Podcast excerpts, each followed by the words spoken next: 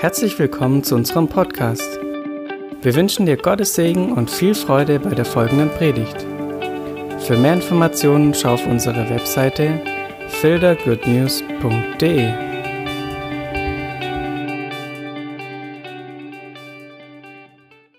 Lieben, schönen guten Tag. Also, wir haben ja eigentlich äh, Pfingstferien und wir hatten erst gedacht, wir machen keinen Gottesdienst in Pfingstferien, sondern, ähm, ja, genau, lassen einfach Leute in Urlaub gehen und lassen die eine gute Zeit haben, wenn ihr das gerade hört und in Urlaub seid. Voll Hammer, voll schön. Genießt den in vollen Zügen, genießt die Sonne, genießt alles, was ihr gerade macht, eure Familie, eure Gemeinschaft. Ich gönn's euch von ganzem Herzen. Für alle anderen, die hier sind, ähm, wir haben ja dann spontan gesagt, wir grillen morgen im Dab 10. Und ja, da freue ich mich auch schon ganz arg drauf, weil das ist auch eine Form von Lobpreis, die Gemeinschaft, die wir da zusammen haben dürfen. Und genau, ich würde jetzt ganz kurz beten und dann sage ich euch, was ich so vorhabe in den nächsten paar Minuten und dann steigen wir hinein in das Wort. Vater, wir danken dir, dass wir, auch wenn wir nicht im gleichen Raum sitzen, dass wir trotzdem deine Gegenwart hören dürfen, dass wir deine Stimme hören dürfen, dass wir in deiner Gegenwart sein dürfen, dass wir von dir lernen dürfen in dieser Zeit. Danke, dass du so ein guter Gott bist und dass wir erfahren dürfen an unserem eigenen Leib, und unserem eigenen Sein, wie gut du bist. Heiliger Geist, danke, dass du unsere Herzen aufmachst, dass du Jesus lebendig machst, jetzt in diesem Moment, und dass du uns erfahren lässt, wer, Herr, wie groß und wie tief du bist, Jesus. Wir ehren dich und wir preisen dich, Gott. Amen. Wow. Wir hatten ja auf der Freizeit ähm, dieses äh, schöne Ding, dass wir da morgens zusammen über die Bibel geredet haben und ich habe gedacht, ich will euch heute keine fertige Message bringen, so ein paar einleitende Gedanken zu einem Thema. Und ich finde es so toll, jetzt über die Pfingstferien oder über die Zeit oder vielleicht auch morgen, wenn da die ein oder andere, das ein oder andere Gespräch entsteht. Weil, ja, genau, das wäre so mein größter Wunsch, dass wir anfangen, in der Familie drüber zu reden, das diskutieren und verschiedene Meinungen wahrzunehmen und aufzunehmen und zu schauen, wo, wo man das, ja, wo das hingeführt wird damit und welche Tiefe das dann vielleicht auch bekommt. Weil ich glaube, in der Familie kann man nochmal richtig tiefer gehen, als wenn ich jetzt hier eine halbe Stunde was vorpredige. Genau, also dann schlag mit mir auf und zwar ähm, 2. Korinther, Kapitel 7, ab Vers 5. 2. Korinther, Kapitel 7, ab Vers 5 und ich lese einmal vor aus der Elberfelder Übersetzung. Denn auch als wir nach Mazedonien kamen, hatte unser Fleisch keine Ruhe, sondern in allem waren wir bedrängt von außen, von außen Kämpfe, von innen Ängste. Aber der die Niedrigen tröstet, Gott tröstet uns durch die Ankunft des Titus. Tröstete uns durch die Ankunft des Titus, doch nicht nur durch seine Ankunft, sondern auch durch den Trost, womit er bei euch getröstet worden ist, denn er berichtete uns eure Sehnsucht, euer Wehklagen, euren Eifer für mich, so dass ich mich noch mehr freute. Denn wenn ich euch durch den Brief betrübt habe, so reut es mich nicht, wenn es mich auch gereut hat, so sehe ich, dass jener Brief, wenn er euch auch kurze Zeit betrübt hat, doch Segen gewirkt hat. Jetzt freue ich mich nicht, dass ihr betrübt worden seid, sondern dass ihr zur Buße betrübt worden seid. Denn ihr seid nach Gottes Sinn betrübt worden, damit ihr in keiner Weise von uns Schaden erlittet. Vers 10. Denn die Betrübnis nach Gottes Sinn bewirkt eine nie zu bereuende Buße zum Heil. Die Betrübnis der Welt aber bewirkt den Tod. Denn sehe eben dies, dass ihr nach Gottes Sinn betrübt worden seid, wie viel Mühen hat es bei euch bewirkt? Sogar Verteidigung, sogar Unwillen, sogar Furcht, sogar Sehnsucht, sogar Eifer, sogar Bestrafung. In allem habt ihr bewiesen, dass ihr den Sachen, dass ihr in der Sache rein seid. Also, Vers 10, auf den bin ich ein bisschen hinaus. Denn die Betrübnis nach Gottes Sinn bewirkt eine nie zu bereuende Buße zum Heil. Die Betrübnis der Welt aber bewirkt den Tod in einer anderen Übersetzung, denn ein gottgewollter Schmerz führt zu einer veränderten Einstellung und so zu der Rettung, die man nie bereut. Doch der Schmerz, der von der Welt verursacht wird, führt zum Tod. Unter den neuen Genfer, denn ein Schmerz, wie Gott ihn haben will, bringt eine Umkehr hervor, die zur Rettung führt und die man nie bereut. Der Schmerz hingegen, den die Welt empfindet, bewirkt den Tod. Alles klar, soweit mal der Brief. Der zweite Korintherbrief ist natürlich eine Reaktion darauf, auf die Reaktion der Korinther vom ersten Brief. Der erste Korintherbrief ist ja eine sehr, ein sehr harter Brief, das was Paulus hier auch schreibt. Es hat ihm wehgetan, dass er sie betrübt hat. Es hat ihm wehgetan, dass er sie so, ja, auch in den Senkel gestellt hat und Dinge richtig klar angesprochen hat. Also der erste Gründerbrief ist ja ein, ein Zuchtbrief. Ein Brief, wo Zucht gemacht wird, wo Dinge neu justiert werden und das Ganze. Und das alles fasste zusammen und diesem. Und die waren betrübt, die hatten Angst, die Gemeinde zu verlieren und an Leute zu verlieren, an Lehren zu verlieren. Und dann kam Titus, der die Gemeinde besucht hat und kam zurück und er wurde getröstet von der Gemeinde. Er hat gesehen, was der Brief bei ihnen ausgelöst hat und diese Erfahrung nimmt er zurück zum Paulus und darauf schreibt dann Kapitel 7, wow, wir haben so viel Trost empfangen. Und jetzt, wenn man Vers 10 nochmal liest, denn die Betrübnis nach Gottes Sinn bewirkt eine nie zu bereuende Buße zum Heil. Die Betrübnis der Welt aber bewirkt den Tod. Und ich, dieser Vers, ich habe den irgendwann mal gelesen und der lässt mich nicht mehr los und der arbeitet mir und arbeitet an mir und arbeitet an mir. Also, das Wort Buße ist ja klar in diesem Kontext, das haben wir oft schon gehört, das Metanoia, das ist eine Sinnesveränderung, eine Umwandlung, eine Veränderung des Sinnes, eine neue Ausrichtung. So, jetzt ist das so ein krasser Vers. Also so krass. Denn es gibt eine Betrübnis nach Gottes Sinn. Ein Betrübnis ist im eigentlichen Wortbedeutung im Griechischen Traurigkeit, etwas, was zu Traurigkeit führt, was dich traurig macht, was dich, was dir ähm, ein bisschen vorführt, dass was falsch ist in dem, was du getan hast. Also ein Kummer, ein Schmerz. Ja, also irgendwas, was man falsch gemacht hat. Also laut ähm, dem Lexikon, den ich hier habe, ist Traurigkeit, die damit assoziiert wird, was falsch gemacht wurde. Okay, und dies soll, diese Betrübnis, diese Traurigkeit soll uns zum Heil führen oder soll uns zur Buße führen, die man nicht bereut, weil das zum Heil führt. Wow, was für eine Aussage, die ganz schön krass ist, wie ich finde. Und jetzt ist das ganze Spannungsfeld, das sich für mich aufbaut, innen drin, wo ich auch ab und zu mal schon gepredigt habe, kommt da ein bisschen nach oben. Zum einen sind wir errettet und haben das Heil. Hier steht ja nicht drin, dass wir das Heil neu bekommen. Ja, hier besteht nur drin, dass, dass wir eine nie zu bereuende Buße zum Heil hinführen sollen, also zur Rettung hinführen sollen. Die man nie bereut, weil eine Rettung bereut man ja normalerweise nicht. Ja. Wenn man gerettet wird, dann freut man sich drüber und bereut sie nicht. Jetzt ist mal eine ganz große Frage und, und ich fände, es ist so cool, wenn ihr darüber redet und dass man ein bisschen auseinanderklüselt und klamüselt und versucht, eine Lösung zu finden und vielleicht kommt ihr auch richtig coole Gedanken und schreibt mir. Und vielleicht redet ihr mit mir in den nächsten Tagen, Wochen. Ich bin gerne, das wird mich noch weiter bewegen. Es ist ja nur so ein Start von dem Thema.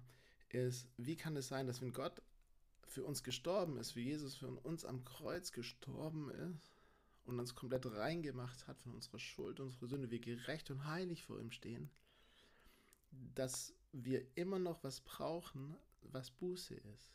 Also Buße im eigentlichen Sinne von Umkehren neu ausrichten, neu denken, eigentlich Sündenbekenntnis, in dem Fall Buße ist Sündenbekenntnis, weil du hast was falsch gemacht, also bekennst du es.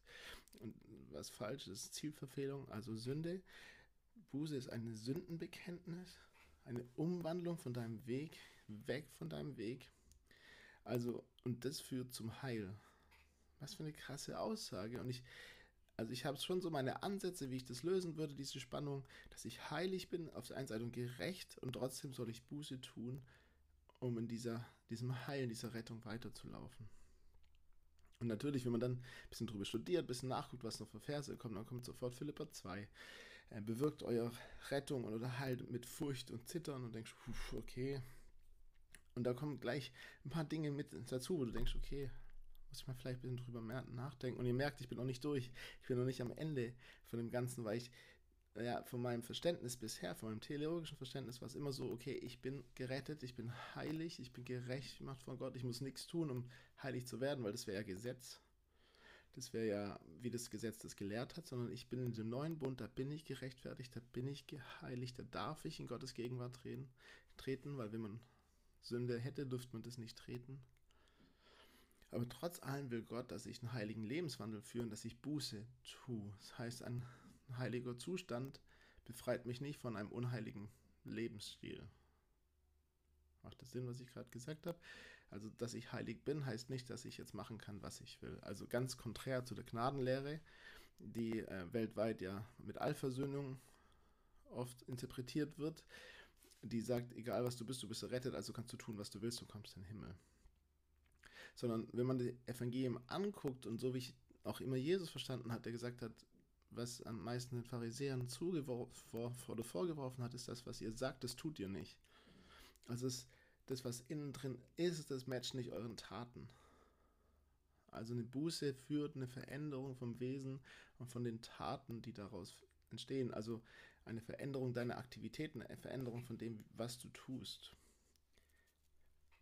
Genau. Ich hoffe, das macht ein bisschen Sinn.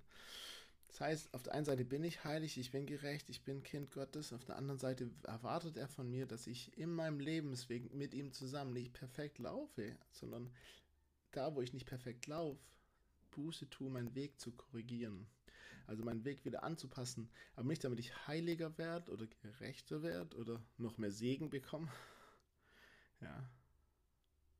Sondern dass ich laufe in dem Weg des Heils.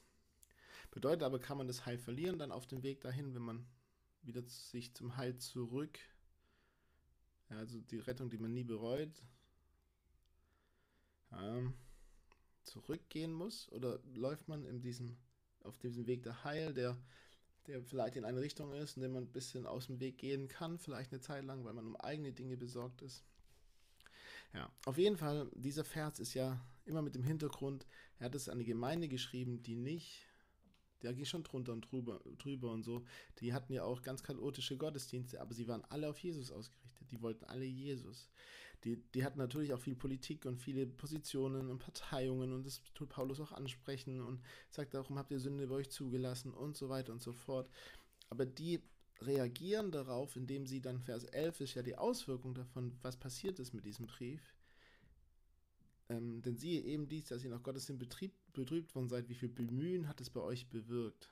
Also die Re Reaktion von, von Betrübnis nach Gottes Sinn die zu einer Buße führt, führt zu einer Veränderung deiner Handlung. Also es hat Bemühen bewirkt. Das ist das Resultat der Buße, die von Gott gewirkt ist.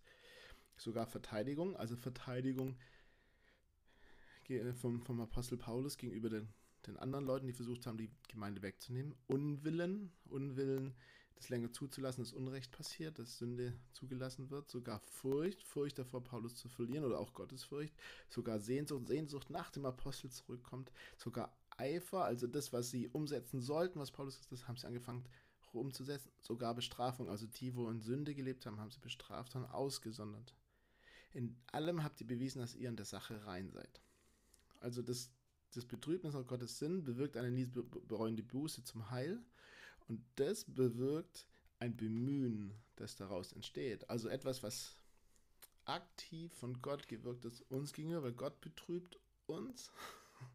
Ob er dabei jetzt wie bei Paulus einen Brief gebraucht oder eine Predigt oder einen Vers oder eine Werbung, die auf einmal einblickt und in dem Moment steht Gott dir gegenüber und, und konfrontiert dich in deiner Schuld konfrontiert dich vielleicht auch in deiner falschen Prioritätensetzung. Es kann so viel Verschiedenes sein. Ich glaube, dass, dass die Korinther in vielen Punkten gar nicht so weit weg waren von dem Weg. Sie haben das, glaube ich, mit einem richtig, in ein paar Punkten richtig im ernsthaften Herzen gemacht. So Gott zu loben, ihm zu dienen mit allem, was sie haben, für ihn zu eifern, ihn zu lieben, ihm nachzurennen. Und trotzdem kommt eine Buße hinein und die verändern was. Und es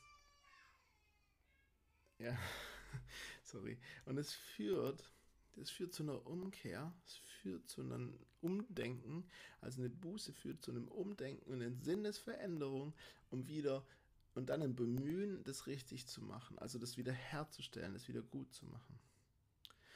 Genau, für mich bedeutet das, dass in vielen Bereichen, ich glaube, weil wenn ich dann auch im 1. Petrus 5 drüber nachdenke, dass Gott widersteht den Hochmütigen, den Demütigen gibt der Gnade. Ich glaube, dass viel Betrübnis nach Gottes hin heißt, dass er unseren Stolz anpackt, damit wir Buße tun davon. Da, wo wir Dinge versucht haben, ohne ihn zu tun. Ich glaube, das ist so ein großes Ding in der heutigen Gesellschaft oder so ein großes Ding in meinem Leben, das weiß ich auch. Und das ist kein blinder Fleck und ich gehe das an jeden Tag. Ein Stück weit, wo Gott mich konfrontiert und sagt, guck mal, Simon, das ist Stolz. Und ich so, was? Stolz ist überall da, wo ich nicht Gottes Meinung höher setze als die Meinung der Menschen, wo mir andere Faktoren, externe Faktoren wichtiger sind als das, was Gott sagt. Wo es mir wichtiger ist, ob Menschen mir sagen, war eine gute Predigt, als ob ich Gott frage, was er denkt über die Predigt. Wo es mir wichtiger ist, was Menschen mir spiegeln, wer ich bin als Pastor, um meine Berufung davon rauszuziehen, außer dass ich zu Gott gehe und der mir sagt, was meine Berufung ist. Ich glaube, das ist, das ist auch da, wo ich echt Buße tun will, immer wieder. Und da mein, mein, mein Denken ändern will, meine Einstellung ändern, meine Sichtweise ändern will. Und das aber auch nur möglich ist, wenn der Heilige Geist mir das konfrontiert und es zeigt. Weil wenn es von Menschen gemacht ist, dann werden wir auch immer wieder abhängig von Menschen, weil die Menschen es ja uns versuchen überzustülpen und vielleicht auch versuchen uns nach ihrem perfekten Erwartungsbild zu schleifen. Aber wenn Gott es tut, hat er immer einen Blick. Ich glaube, Betrübnis nach Gottes Sinn hat immer einen Blick dass wir näher zu ihm hinwachsen, dass wir näher an sein Herz gehen, dass wir näher zu ihm, ja, nah an ihn ran dürfen. Genau. Äh, soweit mal meine Gedanken und ich, wahrscheinlich sind die ganz konfus und durcheinander, dann wisst ihr, wie es normalerweise in meinem Kopf aussieht ich bin gespannt, was das bei euch auslöst. Ich bin gespannt und vielleicht sagt ihr, nee, ist doch ganz klar, ist ganz logisch und ganz offensichtlich. Dann freut mich das sehr und dann könnt ihr mir gerne eine Nachricht schreiben, eine Nachricht schicken, eine Sprachnachricht schicken und sagen, hey, Simon, du siehst das voll falsch. Aber vielleicht löst es auch was in euch aus, wo, wo ihr mit Gott mal in Gespräch geht und mit Gott mal redet und sagt, wo ist so ein Bereich vielleicht in meinem Leben, wo ich abgewandert bin von dem eigentlichen Weg, den du vorbereitest, den Weg des Lebens, den Weg mit dir, weil Jesus ist das Leben. Das heißt, der Weg des Lebens ist der Weg, den wir mit Jesus gehen. Das ist der Weg, auf dem wir mit Jesus ausgerichtet sind und er uns sagen darf, wer wir sind und wir ihn anbeten dürfen, weil, weil er ist, wie er ist. Ja, wow, Halleluja. Und ja, geht mein Herz voll auf und geht, das fließt einfach, weil das ist so, so wahr. Der Weg des Lebens, der Weg mit Jesus, der Weg Hand in Hand mit Jesus. Und vielleicht gibt es ja Momente, wo du gemerkt hast, wow, ich habe meine Sicherheit, ich habe meine Identität gesetzt auf Position oder auf eine Art und Weise, wie Gottesdienste aussehen muss oder auf eine Art und Weise, wie Strukturen Gemeinde aussehen muss. Und das hat mir Sicherheit gegeben oder halt nicht, weil es nicht da ist. Oder da, habe ich Gott nicht mehr erlebt, weil die Predigt nicht genau so war, wie ich wollte, dass sie ist. Und das fehlt mir das und das und das. Und nimm das doch alles mal und sag Gott, Gott, wo ist es, wo ich Buße tun darf und soll, weil Dinge mir wichtiger geworden sind als das, was du sagst. Also, weil ich die Welt oder vielleicht Deutschland oder vielleicht die ganze Situation, in der wir sind in dieser Gesellschaft, ist ja genau das Gleiche, anfangen so zu bewerten, wie die Welt sie bewertet, anstatt so zu bewerten, wie du es bewertest, Vater so wie Gott es bewertet, ist mit Hoffnung, ist mit Zuversicht, aber auch mit Heiligkeit natürlich. Genau. Und ich hoffe, in dem ganzen 17,5 Minuten habt ihr jetzt irgendwas mitgenommen. Es löst was aus in euch und ihr fangt an, darüber zu reden, an vielleicht zusammen zu reden. Meistens weiß man vom anderen immer mehr, wo das sein blinder Fleck ist und seine Probleme sind und seine Unabhängigkeit. Das geht immer einfacher als bei einem selber. Aber sagt das nicht gegenseitig nur, damit der andere sich schlecht fühlt, sondern sagt das, um um den anderen ins Gebet zu treiben und zu sagen, komm, nimm den Punkt und geh mit Gott ins Gebet, red mit Gott darüber, schau, was Gott darüber sagt, was sagt das Wort Gottes darüber. Aber ich glaube, nur dann schaffen wir das, eine Gott geschenkte Buße, eine Gott geschenkte Betrübnis, die uns zu Buße führt, die uns danach in was reinführt, dass wir aktiv werden. Okay, ich würde gern beten und bin so froh, wenn das jemand anhört und einen Kommentar gibt und wir ins Gespräch kommen damit. Herr Geist, ich will dir allen Raum geben und ich gebe dir für mein Leben jetzt an allererster Linie Raum, dass du mich betrüben darfst. Ich gebe dir die Erlaubnis dafür, dass du mich konfrontieren darfst in meinen blinden Flecken, in meinen offenen Flecken. Ich will, dass deine Heiligkeit, deine Liebe mich konfrontiert, dass ich erfahren darf, wer du bist und wie du bist, ja. Und ich danke dir, dass, ja, dass alle, die das hören und dieses auch sagen, Gott, ein Ja dazu finden in ihrem Herzen. Danke, dass du auch sie konfrontierst und dass wir zu Buße geführt werden von dir, Heiliger Geist, von deiner Güte, von deiner Liebe, von deiner Gnade, dass wir zu Buße geführt werden, damit wir heilig sind vor dir, heilig wandeln vor dir. Wir sind heilig vor dir, wir wollen heilig wandeln vor dir, wir wollen mit unserem Lebensweg dich anbeten und, und verherrlichen. Du bist so wunder, wunderschön und herrlich, Gott. Amen. Genau.